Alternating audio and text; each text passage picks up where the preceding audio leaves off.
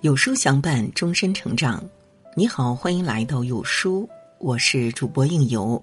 今天为您分享的文章来自作者九黎。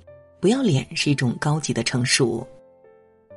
任正非说：“只有不要脸的人才会成为成功的人。”这里的不要脸是懂得放下面子，不会太在意别人的看法，想得通、悟得透、拿得起、放得下。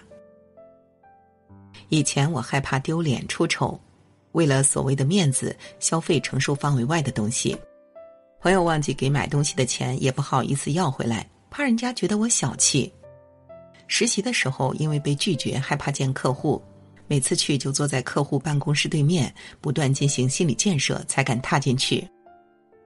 最后，在业绩的压力下，我放下了面子，越挫越勇，成为第一个做出突出业绩的实习生。也是那个时候，我突然明白。与机会、进步、成长相比，面子和自尊心并没有想象中那么重要。厚脸皮是一种天赋，更是一种能力。当你学会厚脸皮，不懂就问，有机会就争取，你会发现人生的路越走越顺，也越来越幸运。一代宗师里有句台词：“人活在世上，有的活成了面子，有的活成了里子。”而只有里子才能赢得真正的面子。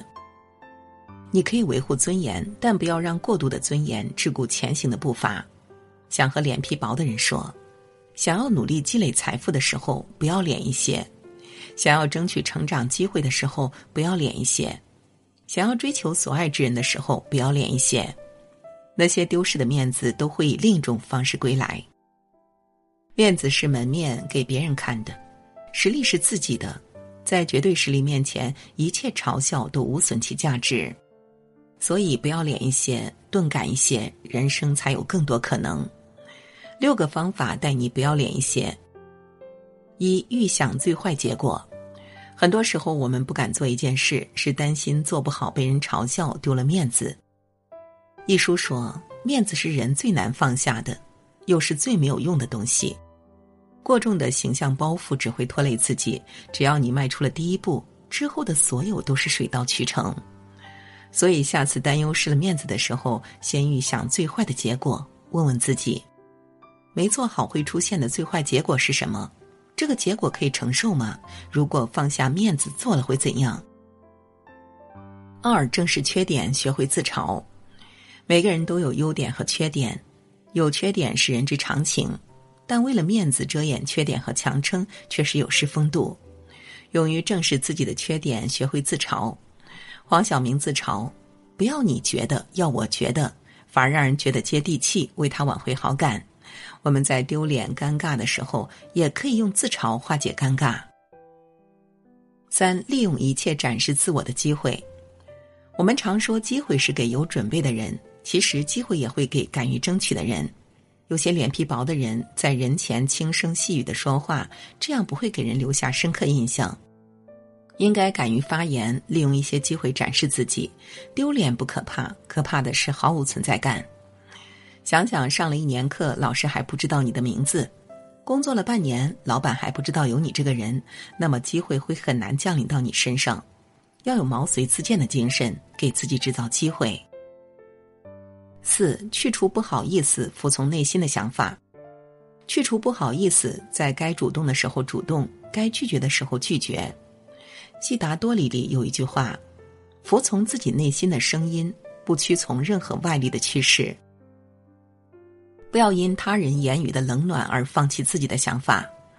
我们无法做到人见人爱，无法让所有人满意。有人讨厌你主动表现出风头，也会有人爱你敢于争取，活得热烈。五以目标为导向，凡事不要硬撑，要以目标为导向。如果别人打扰到你了，不要一味忍让，而是以解决问题为主，态度坚决，语气温和的阐明自己的诉求，共同探索解决问题的策略。如果你的目标是成就一番大事业，就不要害怕丢脸，不断试错改进。六专注自我提升，我们之所以出现畏惧、担忧的情绪，在于没有熟练掌握相关领域的知识和技能。因为对自身实力的不自信，对将要做的事情缺乏掌控感，所以害怕丢脸难堪。究其原因，还是自身知识储备较低，欠缺经验和磨砺。无论何种，只要我们愿意开展针对性训练，不断精进提升自己，强化信心，他们都会成为我们不要脸的底气。学会不要脸，我们的内心会更强大。厚脸皮是给自己偷偷穿上了一层盔甲，冷眉冷眼和闲言闲语都不能伤及半分。李嘉诚说过一段很经典的话：“当你放下面子赚钱的时候，说明你已经懂事了。”当你用钱赚回面子的时候，说明你已经成功了；当你用面子可以赚钱的时候，说明你已经是人物了；当你还停留在那里喝酒吹牛，啥也不懂还装懂，只爱所谓的面子的时候，说明你这辈子也就这样了。不要在一无所成的时候死守面子，学会不要脸一些，把事情做好了，不断充实内心，才能收获真正的尊重。